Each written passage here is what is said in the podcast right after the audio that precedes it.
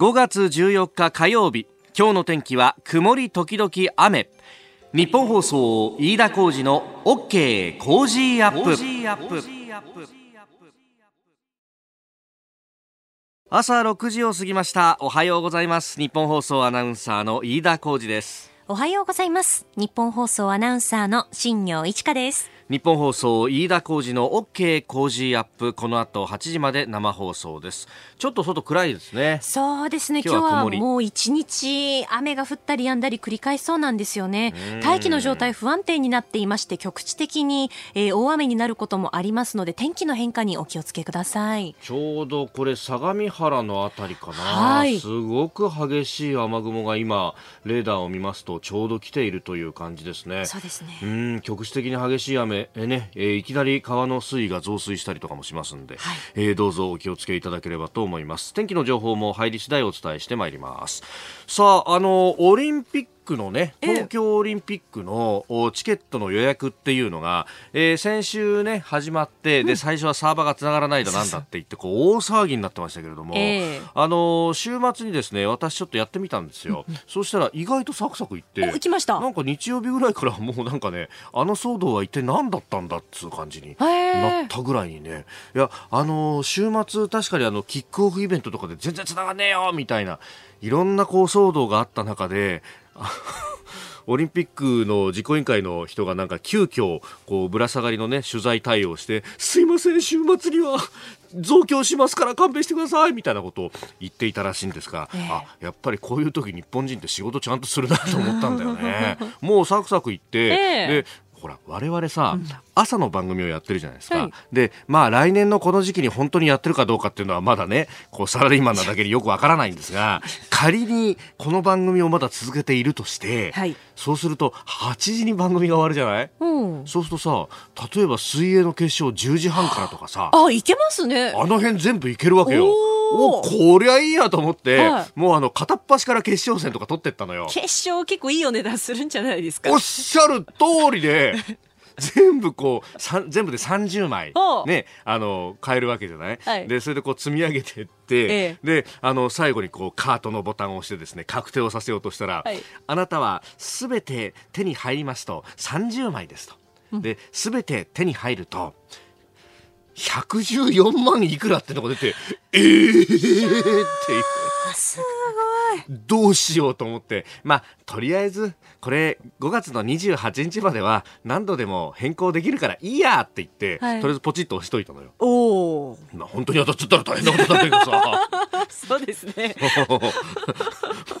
あの、カードの限度額を上げたって首が回るかどうかわかんないっていうね、ことにもなるんですが、ええ、そう。で、あの、一応変更はできるんだけど、うん、この間変更しようと思ってやってみたわけですよ。はい、で、そうしたらこれ、あの、一個一個変更するっていうのができなくって。あ、そうなんですか？一回全部消して、もう一回一個一個取って上書きするしかないのよ。ええー、もう一回じゃあやり直すっていうことなんですね。そうなの。あの、ほら、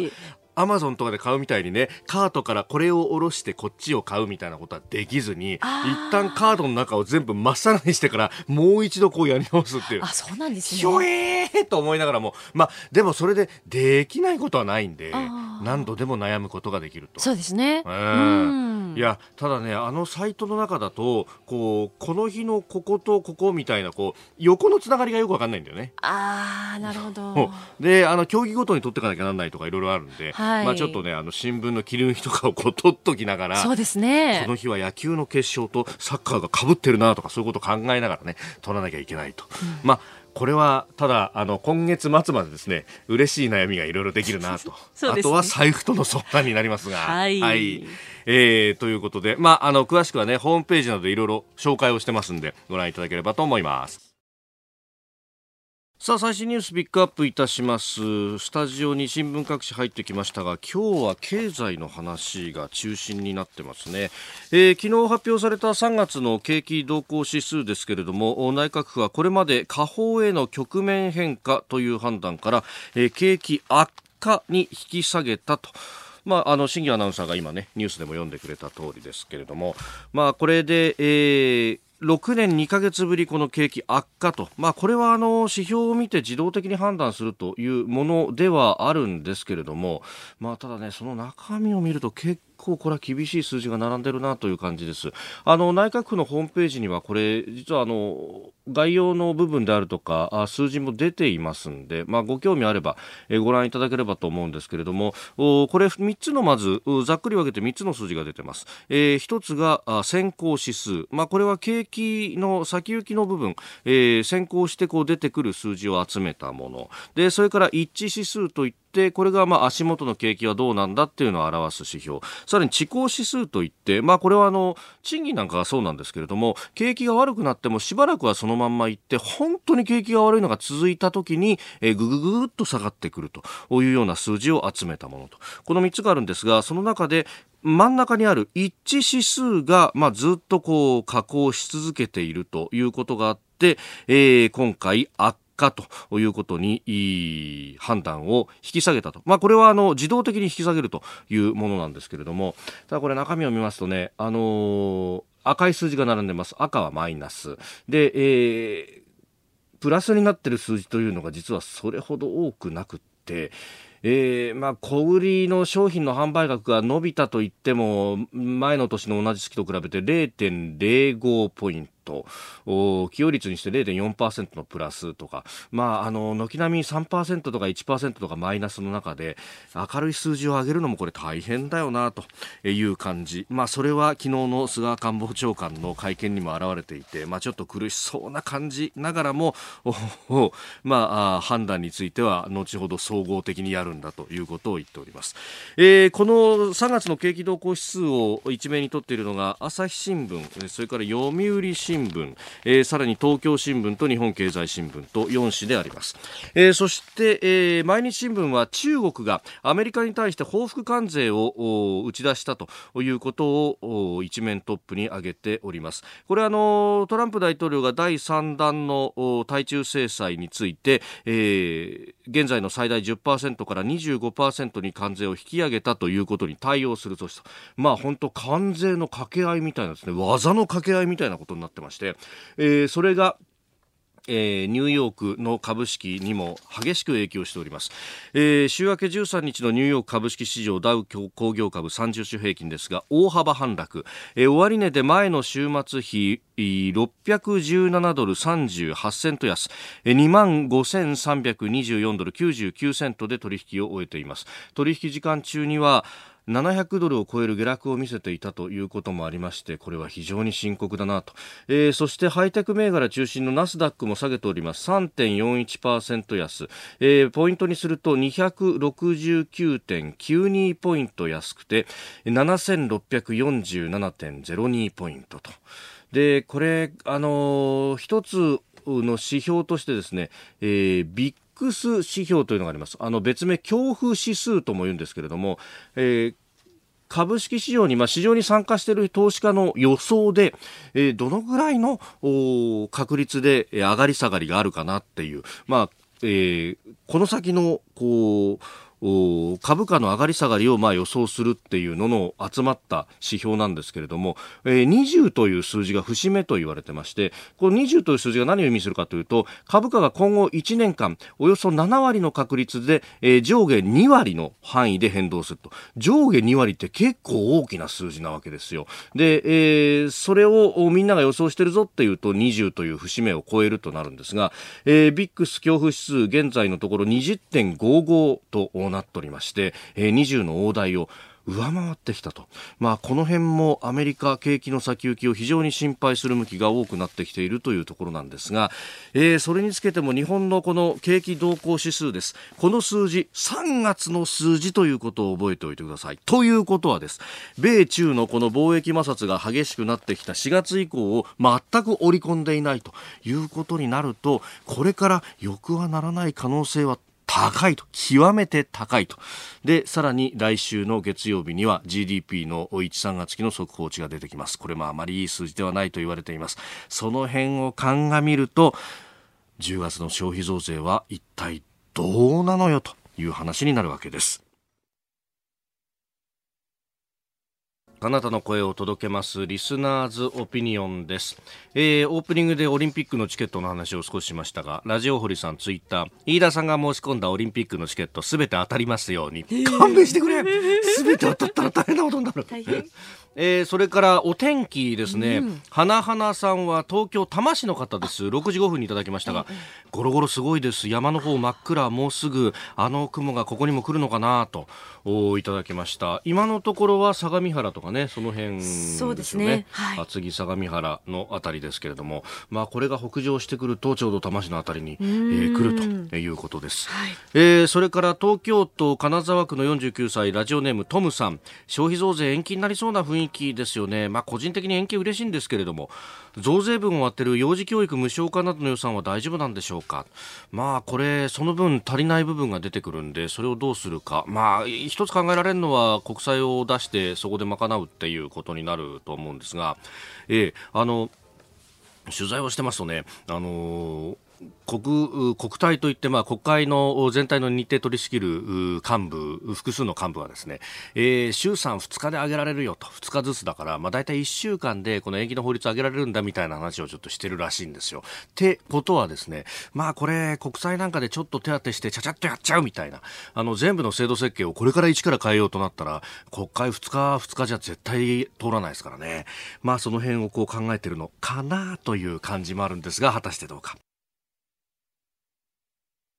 さあ、7時台はコメンテーターの方々とニュースを掘り下げます。今朝のコメンテーター、ジャーナリスト、有本香里さんです。おはようございます。おはようございます。有本さんはジャイアンツが大好き。はい。ね。えー、ということね、飯田さんは阪神タイガースが大好き。そう。そして その2チームが今日から、はい、令和初の伝統の一戦ということでぶつかります。そうですね。見よがりしてからは初めてですね。そうなんですよ。うん、まあ日本放送ショーアップナイターでもね、えー、もちろん中継します。井端、はい、弘和さんの解説、実況は日本放送、諸鎌沢アナウンサーですが、スポーツ報知すごいですよ。岡本反撃、坂本進撃と書いてあって、坂本がまた打ちますね。ですね。で今年はね、ちょっと巨人に分がいいですけれどもね。いやだってあの今年6戦やってるんですけど、えー、全部巨人が勝ってるんですよ。まあね、なんか今年本当巨人阪神はねどういうわけか、えー、今のところは一方的に巨人が強いですよね。またこのね、うん、放置がいろいろ調べるんだ。去年の9月8日から数えて さっきから9連勝って書いてて。そっか負けてないのか阪神は。なるほど。くっそ今日は頑張ってほしいんですけどね。えー、先発は高橋優希と青柳ということです。5月14日火曜日時刻は朝7時を過ぎました。改めましておはようございます。日本放送アナウンサーの飯田浩二です。おはようございます。日本放送アナウンサーの新業一華です。あなたと一緒にニュースを考える飯田浩二の OK 工事アップ。7時台はコメンテーターの方々とニュースを掘り下げてまいります。今朝のコメンテーターはジャーナリスト有本香里さんです。有本さんおはようございます。おはようございます。有本さんには番組エンディングまでお付き合いいただきます。では最初のニュースこちらです。菅官房長官が北朝鮮のミサイル発射後も日朝の対話方針変わらずとの認識を示す。短距離弾道ミサイルが発射され、少なくとも日本としては、あこれはあ決議違反であり、抗議までしている中で、決議違反の状態が明らかになった今、あ引き続き安倍首相も条件をつけずにキム氏とお日朝首脳会談を行うべきであるというふうにお考えですか、それがあ政府としての方針ですか？その通りであり、政府の方針は変わらないということです。えお聞きいただきましたのは昨日の衆議院決算行政監視委員会での国民民主党後藤祐一氏と菅官房長官のやり取りです。菅官房長官は昨日の衆議院決算行政監視委員会で北朝鮮による今月9日の短距離弾道ミサイル発射後も拉致問題をめぐり前提条件をつけずに日朝首脳会談の実現を目指す政府の方針に変わりはないという認識を示しました。まあ、あの後藤さんのこう言い方だと、はい、まあ、国連の制裁違反でもあるという中で、えー、条件をつけずにっていうのは甘くないかというような、ね、趣旨の質問でありましたが、はい、さあこれ、まあね、日本としては何といっても拉致問題、拉致事件を、はい、解決しなきゃいけないとい。うところですよね。そうですね。あの、まあ、後藤さんのこの質疑というのは、え。一見なんか正しいことを聞いてる風な感じなんですよね。うんというのはそのもともとはまあ、日朝首脳会談やることありきではなくて、はい、解決をする、まあ、向こうがそういうふうなその流れになってきた時しか会わないよって言ってたものが、うん、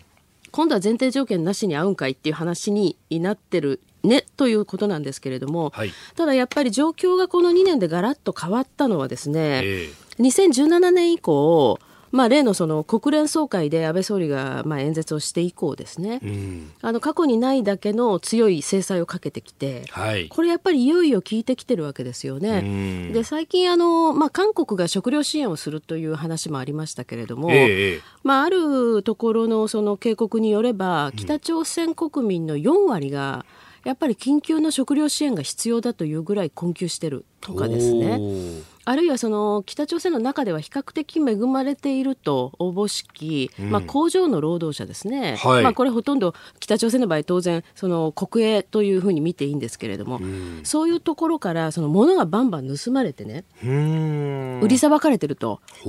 つまりその工場で働ける人たちっていうのは中ではあのちゃんと職があって食べられてる人たちなわけですよね。えー、でもそういう人たちでもそのようなこう虚に出ていってそれが社会問題化してるというわけですよ。いよいよやっぱり制裁は効いてきてるという状況の中で、はい、えー、ではちょっと会いましょうかと、えー、だからといって別に、まあ、米朝がそうだったように、うん、会ったからって言って急になんかするっていう話でもないわけですよね。だからその向こうの腹を見極めていくという点では、はい、私は今会う方向づけをしてるというのは悪くないと思いますし、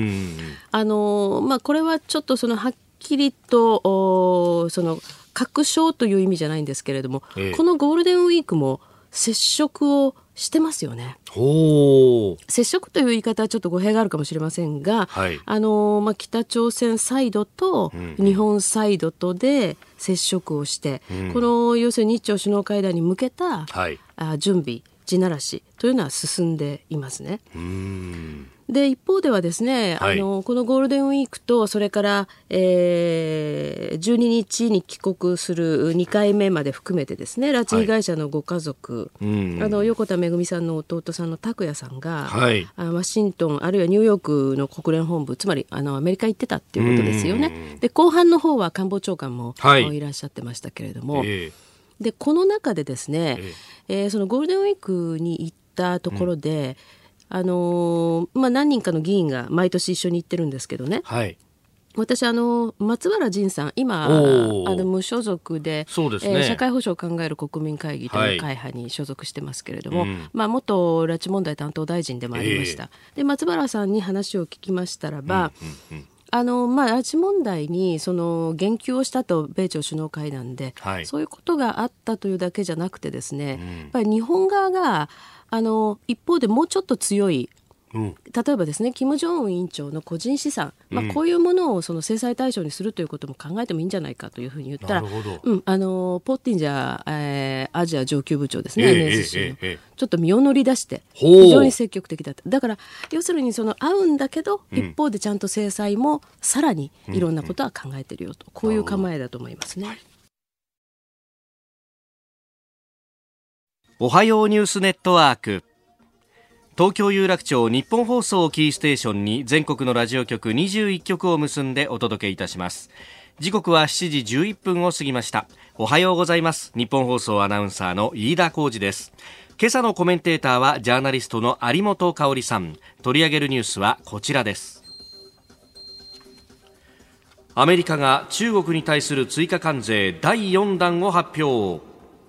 アメリカ通商代表部は13日中国からの輸入品およそ3000億ドル日本円にしておよそ33兆円分に最大で25%の追加関税を課す方針を発表しました。えー、いよいよこれが発表になったと、まああのすでにね中国政府は昨夜アメリカによる追加関税の引き上げこれは第3弾の引き上げを受けて、はい、えー、600億ドル分日本円でおよそ6兆6000億円分の、えー、アメリカ製品への関税を最大25%に引き上げるという報復措置を取ると発表しております。はいいやなんだかもう、うノーガードで打ち合う感じですかそういう感じですね、もう。ですからこれもずっとですねその、まあ、実際のところポーズだけで、はい、あの本格的にはやり合う気がないんじゃないかというふうに希望的観測を述べていた、まあ、日本においてはそういう指揮者多かったんですけど、はい、まあ、そうじゃないっていうことですよね。でその背景は何かっていうとですねやっぱりその日本側ではそういう希望的観測ばっかり流れていたんですけど実際ねあの、この米中のこの、まあ、貿易戦争というのかなこの中で随分言われてきたのが知的財産権の問題ですよね。はい。でこれ実はあの10年ぐらい前に、えー、まあ、私は自分の本を書いた時に随分この問題を調べたんですけど、まあ、当時と今というのは状況はむしろ悪くなっていて例えば中国側はいろいろルールを整備してるとかですねいろんなことを言ってるけれども、はい、実際のやり口としては巧妙になってるんですよね。巧妙に。うん。あの、10年前にあったような、もうすごくあからさまな、こう、コピー商品とかなんとかというような部分だけじゃなくてですね、うん、向こうは向こうで、その、自分たちの知的財産権をガードするための法整備っていうのをすごくしていて、で、なおかつ、はい、その、まあ、例えばアメリカから中国にいろんなものがこう盗まれていくとするじゃないですか、うん、そうするとそれをうまく自分たちのものにしてしまって、はい、今度逆にアメリカ側を中国国内の司法で訴えて、叩いちゃうっていう、こういうケースがむしろ増えてきてるんですよ。なるほど。それでね、あの、まあ、アメリカの、あの、公的な、その調査結果によりますとですね、まあ、これ政府ではないんですけれども、はい、あの、一応、その、まあ、独立したその超党派つまりどっちの党派にも寄っていない民間団体の調べで、うんはい。えーまあ、海賊版のとかのソフトウェアとか、まあ、いわゆるコピー商品とか企業秘密の盗難、うん、まあ、こういうようなことでの被害額アメリカ経済全体での被害額というのが、はい、大体日本円にして25兆円から、えー、少なく見て25兆円から66兆。という結果出てるんですよね。あの調査結果が発表されてるんですね。それでね、大体日本はその3分の1ぐらいと見ていいですよ。ああ、日本の被害額が。はい。ですから少なく見て大体8兆円ぐらい。8兆から10兆ぐらい。兆ぐらい。ええ。もっとあると思いますね実際、ですからこれねあの要するに貿易で実際関税がどうなる、はい、こうなるという話よりもそれから知財権の問題も、まあ深刻だよねとかって言ってる話じゃなくって、はい、まあ、日本の場合ですね大体 GDP の2%ぐらい影響を受けてるんじゃないか。そうですね、はい、10兆となるとそのぐらいにはなりますね、はい、そしてしかもその今日本がですね被っているいろんな被害のうち、はいうん、9割は大体中国発なんですよ。つまり中国国内で起きてる問題だけじゃなくて中国の商品が他国に輸出されているとかですね、まあそういうような展開も含めて、9割以上中国に関連するものと見ていいというその調査結果、まあ、これはもちろんそのこれもあの民間の個人ベースのものですけれどもね。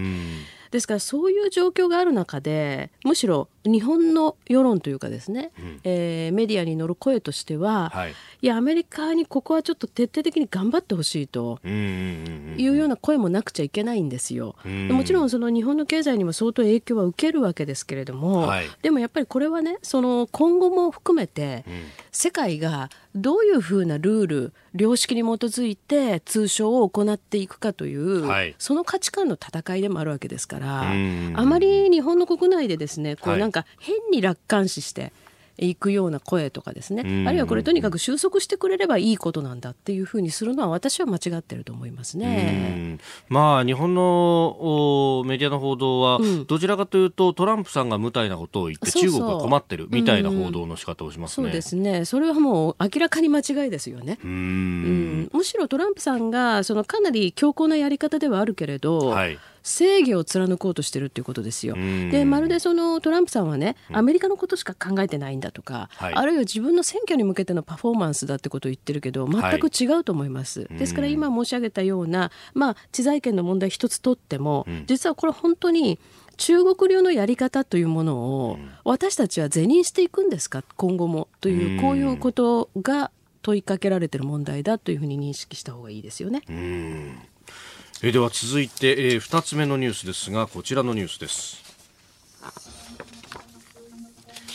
景気判断6年ぶり悪化。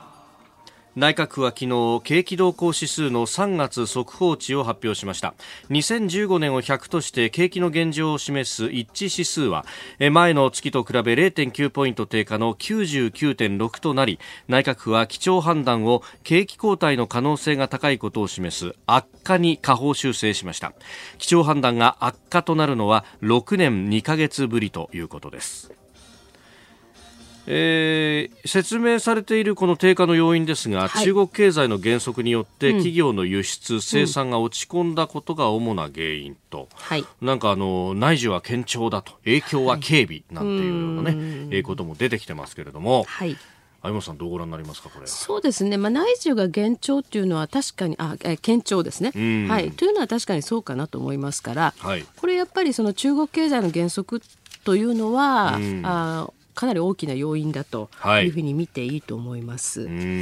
ただまあ私はですねこの6年ぶりということになれば、はい、まあほぼほぼアベノミクスが始まって以来みたいなことでしょ。そうですね、うん、そういうことになりますね。ですから、まあ、あの官房長官はですね、はい、えー、国会の質疑の中でも今までの,、あの言い方を全然崩していないですけれども、えー、あるいはその記者会見でもね、はい、あの言い方を崩していないですけれども、あのリーマンショック級の出来事が起こらない限りと。はいしかし、やっぱりこれ消費税予定通り上げるんですかねっていう話にまたなっていくと思うんですよ。うんうんう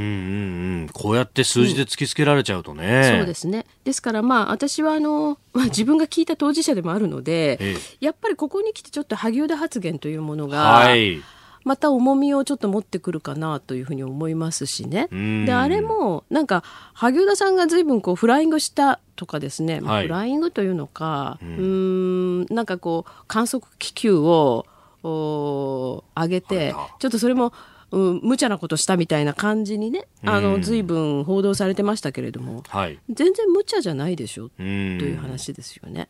まあ、景気の現状どうですかっていうのをね、はい、聞かれた時の、ね、それをちゃんと見ましょうよと、はい、つまりあの決めたことなんだから何が何でもやるって話じゃありませんよということを彼は言ったに過ぎないわけで、はい、で今こうなってみるとですね、ええ本当に何が何でもやられちゃったら結構大変なことになりませんかねと思います。あの日本総では6時から番組やってますんでいろいろメールやツイッターもいただくんですが、はい。えー、こちらはリンカーンさん横浜青葉区の方、はい、えー、景気後退についてと、まあ、まさにこの今日のですね2つのニュースがを絡めてなんですが、えー、中国がアメリカに制裁関税の拡大に対する報復措置を6月1日からやると、これ日本にはどのような影響があるんでしょうか。景気動向指数も悪化してますしどうでしょう消費税増税見送りが妥当なんじゃないかと思いますと。そうですよね。まあですからあの一般国民の、はい、なんていうかな感覚としてはそういうふうに思われるのが当然だというふうに私も思いますね。うん。えーまあ、あの1本目の、ね、中国の話も絡んで、えー、ニューヨークの株式市場は下げて、えー、おります。えー週明け13日のニューヨーク株式市場ダウ工業株30種平均大幅反落、ね、前の週の、えー、終値と比べて617ドル38セント安、うん、2万5324ドル99セントで取引を終えております。ハイテク銘柄中心のナスダック総合指数は269.92ポイント下がって7647.02ポイントでした。あの為替の方も、はい、かなり円高に触れております。すね、1ドル足元109円20銭から30銭という水準。うん、うん円高に触れてるとなると今日の日経平均も厳しい流れかな、ね、厳しいですよね。先週まではねなんとかこうちょっと持ちこたえたり、はい、いろいろしてましたけどちょっとやっぱり今週は結構厳しい感じですよね。まあ、そうすると本当に消費税をどういうふうに、はい、えー、考えていくのかっていうところが、えー、あの注目されるというふうに思います。それとねやっぱりあの日本国内に関して言うと、はい、あの今先ほど飯田さん読んでくださった中にもありましたけどもね、うん、やっぱりその中国経済の減速によって企業の輸出がダメになってるっていうのあるじゃないですか、と生産ね、えーえー、これは多分両方あって、うん、日本からの輸出というのも厳しい。それから特に円高っていうこともありますよね。はい、で一方では中国で、はい、その中国の輸出というのもいろんな形で厳しくなっているんだろうというふうに見ることができますね。あの日本企業も全部つながっていますから。はい、はい今朝のコメンテーターはジャーナリスト有本香里さんです。引き続きよろしくお願いします。よろしくお願いします。続いて教えてニュースキーワードです。仁徳天皇陵古墳文化庁によりますとユネスコの諮問機関は13日日本最大の前方後円墳仁徳天皇陵古墳を含む大阪府南部のモズ古市古墳群を世界文化遺産に登録するよう勧告したということです全49基の古墳が対象となりますえー、6月30日から7月10日にかけてアゼルバイジャンで開かれるユネスコ世界遺産委員会で正式に決まる見通しと。まあ、あ天皇や皇族が葬られた陵墓ということがあるので、はい、まあ、これがね、えー、ぜひの議論を呼ぶというところでもありますが。はいこれもかなり長い取り組みだったんですね。2007年ですか？あ、2007年から。最初にですから大阪府がその文化庁にあの、まあ、世界遺産登録を提案したというところからだと2007年からってことですよね。ですから相当まあ長い取り組みだったわけですけど、はい、あのいきなり試験を申し上げて恐縮ですけど、私はこれあんまり賛成じゃなかったんですよね。うん、うんと一つはですね、まあ、この原稿の中にも書いてあるように、はい、これお墓ですよ。お墓。ねえ。であの実際ね要するに日本国内でも、はい、まあ、こういったその特に古代のあの、まあ、天皇陵墓に関しては、はい、あの宮内庁はまあこれが天皇のお墓だというふうに決めてるわけですけれども、うん発掘調査させないわけですよね。そ、ね、れはどうしてかっていうと、はい、やっぱりお墓だからってことなんですよ。ええええ、それ世界遺産にするっていうのはどうなんだろうというちょっと疑問がありますね。はい、つまりその今世界遺産って実際どうなってるかというと、まあ、世界遺産にすることによってそのままの形で保護されるってこともあるけれど、はい、世界遺産にすることによって観光客が呼べるっていう、なんかそのお墨付きみたいにもう長らくなってしまってるわけですよ。はいで仁徳天皇陵っていうのは非常にその日本人にとっては大事な場所でしてね。あの、まあ、仁徳天皇陵仁徳天皇といえば、はい、例のそのえー、民のかまどのね、エピソードありますよね。えー、まあそういう非常にその日本人にとっては、うん、まあ祭りごとの本当にこうおなんていうかな、うん、根本みたいなね、うん、あのそういう天皇でもあっ、はい、まあ、このお墓っていうことですから、えー、別にねユネスコに認めお認めいただかなくても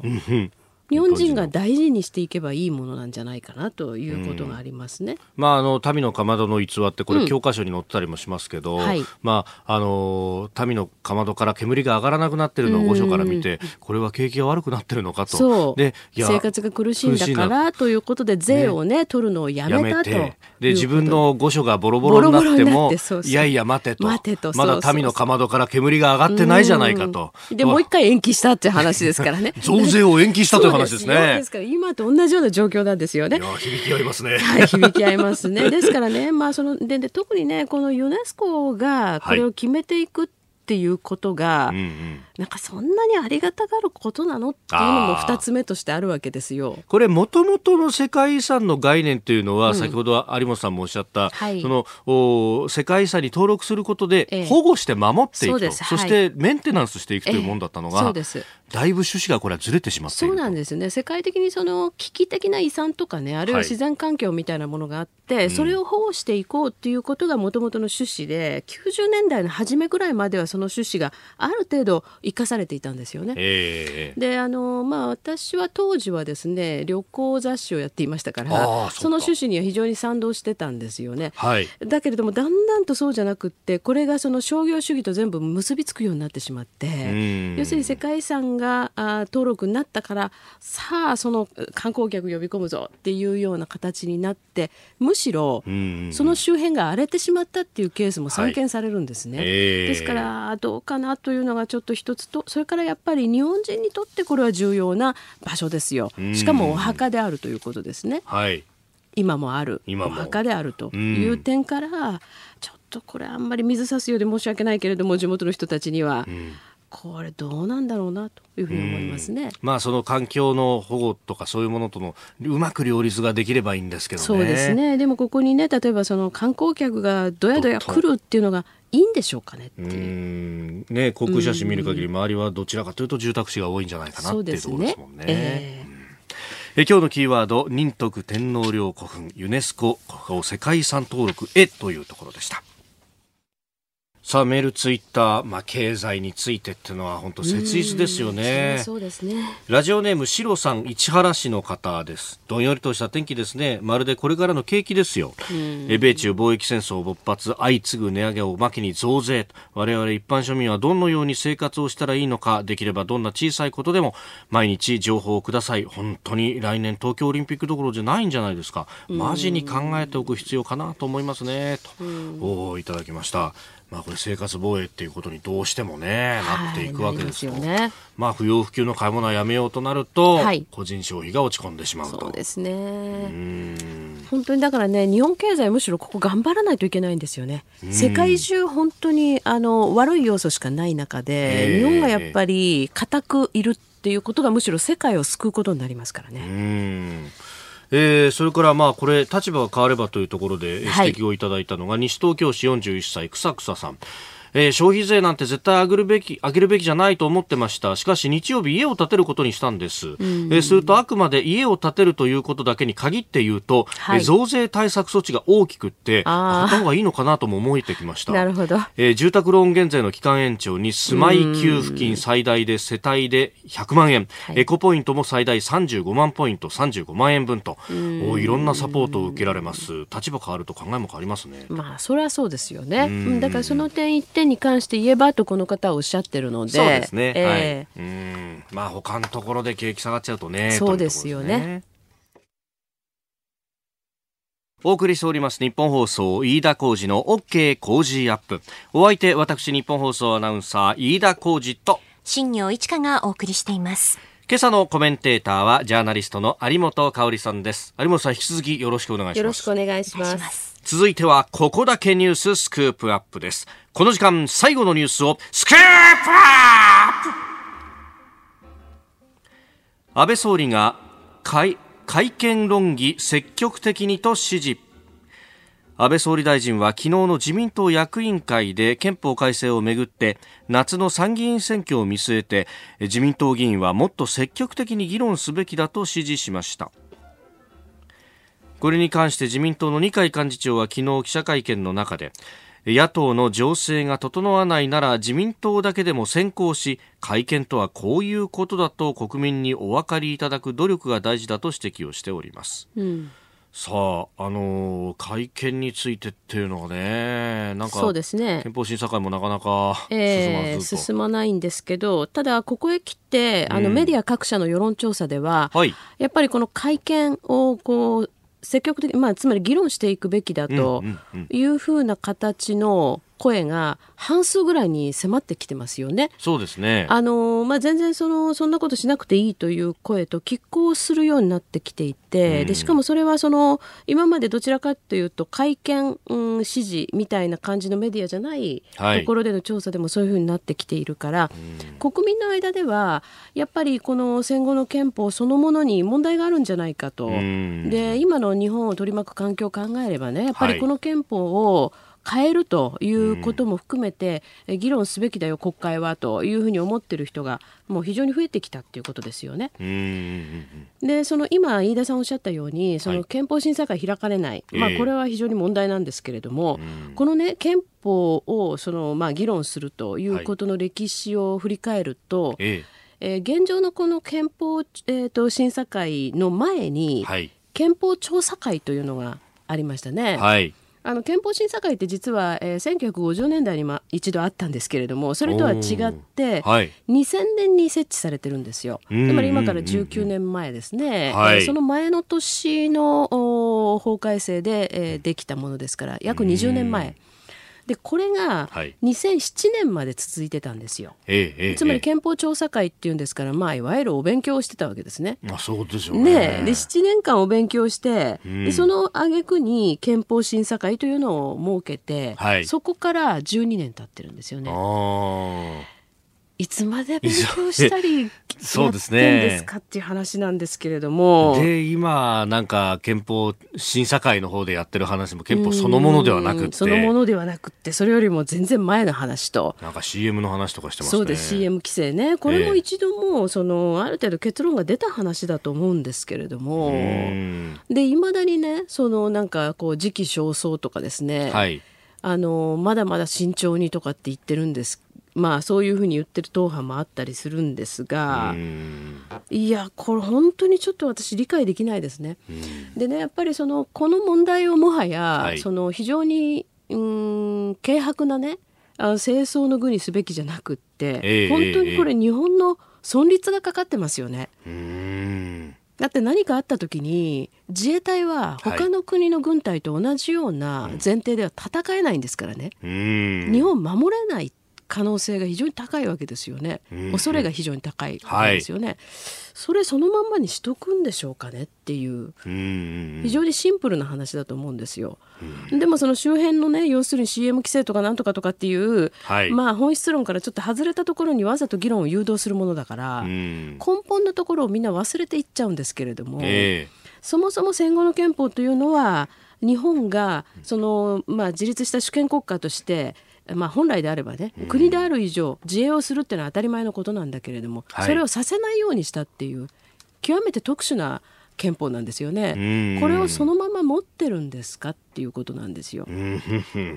本当、ね、あの、まあ、1946年、47年のもう理想に燃えた時期に、うん、ひょっとしたら国連軍ができるからそれが守ってくれるんだみたいなのを盛り込んじゃったもんだから、うん、まあ、それとね、その国連軍云々というのはありますけれどもね、えーもうこれは明らかに占領軍が日本に再武装させないために作った法律ですよ、憲法ですよ。はい、でねあのそのこともいろんなことを言う人がいるけれど、えー、もうあのはっきりと記録にも残ってるわけでね、ま、あのマッカーサーがはっきり支持してるわけですよね。はい、ですからそうやってできたものを、まあ、本来であれば主権を回復した時に、ここの部分は変えとくべきだったと思うんです。っていうのはさっき私ねその戦える戦えないって言い方したからそうするとそのいきなり戦争っていうことだけイメージしてしまって。って嫌な思いをする方もいらっしゃるかもしれないけれども、うん、まあ、実際ですね国である以上、はい、何か不測の事態が起きた時には守らなきゃいけない、うん、その時に日本だけがですよ他の国にはない形で、自分の手足を縛ってしまうというのはこれはね憲法を大事にするがあまりに国民守れないということですよ、うんうん、イコール、はい、だからその前そういうのはねやっぱり外していくべきでしょっていうことが70年間そのままにされてきたという話ですね。まあ、現場の自衛隊が無理やり体を合わせるようにして、そういうことですよね。ねやり続けてきたっていう歴史があるわけですもんね。ありますもんね。ですからやっぱりこれはね普通の形にすべきじゃないですかと、うん、特にやっぱりそういう声というのは若い人の間で多いわけですよね、はい、それはそうだと思います。今後のことを今後の日本のことを考えれば、うん、ですからこれに対してやっぱり真面目に国会議員はみんな向き合ってほしい、えー、で最終的に決めるのは国民投票ですから、うん、私たち国民一人一人の良識で判断していくことなので、はい、やっぱりもうこれ私は9条に絞っていいと思いますけれども、えーこの非常に世界でも類を見ない憲法ですね。自分たちで自分たちの手足を縛るというこの憲法をどうするんですかという選択を日本国民にさせてほしいと。うんうん、切に思いますよね、まあ、今までその意味では主権の行使っていうのを、直接国民投票っていうのをしたことがないわけですからね。うん、そうですね。はい、そういうことですよね。ですから、まあ、そこでねあのその手前でこう立ちはだかって、はいえー、日本国民にそれをさせないということをしていく党派っていうのは今後日本国民に果たして支持を広げられるんでしょうかということでもありますよね。これ不思議なのがあの、消費増税とかの話だと、うん、こう増税をして借金を返すんだと負担を先送りするなというふうに言うんですけどこの憲法の縛りに関しては負担を先送りしまくってますよね。うん、まさに負担を先送りですよね。うん、だからこれはねその要するにこれを持ち続けている限りはえー、主権回復してないのと同じようなことですからね。まあ諸外国はそう見ているってことですよね。と思いますよね。だからそれでいいんですかっていうことだと思いますね。であの今までね何度もありましたけれどもね、はい、えっと例えば2015年に、うん。あの憲法解釈を変えて集団的自衛権の行使を一部容認するということありましたね、はい、あの時その夏の間にもう大騒ぎしたじゃないですか。そうでしたでも結局あの時もね要するにこれを認めたら、日本はその戦争への道を突き進むんだとかですねあるいは何でしたっけ、えー、っと例えば徴兵制が復活するとか。全くその口頭向けなことを言ってた人たちがいましたけれども、うん、まあ、もう4年経とうとしてますが何もそんなふうにはなってないわけですね。というのはこれは国民をその間違った方向に誘導する、うん、レッテル張りだったからなんですよ。うんだけどこれね私いろいろ今実は古い記録を振り返ってるんですが今から20年前1925、はい、年前ですか94年にねちょうど北朝鮮がまあ、初めてその時核疑惑というのを、まあ、初めてというか疑惑はそれ以前からあるんだけれども、はい、それに国際社会が向き合おうとした時ですね、この時に当時の柿沢外務大臣が、やっぱり日本はねその今までの憲法解釈集団的自衛権は行使できないという憲法解釈を、うん、まあ、変えてでも要するに周囲の変化に要するに日本がこうちゃんとね、うん、えー、向き合えるような状況を作るべきじゃないかということを発言するんですよ。はい。これたちまちメディアに潰されるんですね。ああ。なるほど。25年前ですよ、うん極めてまともなことをおっしゃってたんですよね。えー、それあの時に対応してたらば、はい、という思いはすごくあるしものすごく抑止力になったでしょうしね。北朝鮮をここまで、うん、えー、のレベルにまでねあの脅威として上げてしまうこともひょっとしたらなかったかもしれない。はい、でその時に例えばその集団的自衛権の行使というのを、うん、まあ、認める方向にしてですね、はい、でさらにそのままその憲法を改正するという方向に進んでいたら、うん、まあ、今更言ってもしょうがないけどということなんですよ。でそれをやっぱり誤った世論を作り出してずっと日本が当たり前の自衛をするという道を阻んできた力っていうのがやっぱり大きく働いてきたと思いますね。うんその歩みをじゃあ誰が得したんだろうと思うと、ね、そうですよ。ね誰も得してないじゃない日本国民はね。ええ日本国民はね。で結局これは地域の不安定化にも一役買った結果になってますよ。ああ。確かにそうですね。ねうん。北朝鮮の暴走が止まらなかった。あのー、でこの前あの確かこの番組でね飯田さんたちとお伝えしたと思うんですけれども、うん、世界の防衛費がまあ2.6%ぐらい上がっていて、このアジア太平洋地域はそれよりさらに上がってると、ええ、でこれなんでですかと言ったらやっぱり中国であり、はい、まあ、あるいはその北朝鮮っていうのは学的には大したことないけど、え、脅威として大きくなってるわけじゃないですか、こういう状況を作り出した責任というのはむしろ私日本にあると思いますけどね、うん。日本向き合ってこなかったっていうことによって地域も不安定化してい、えー、ったということだと思います。はい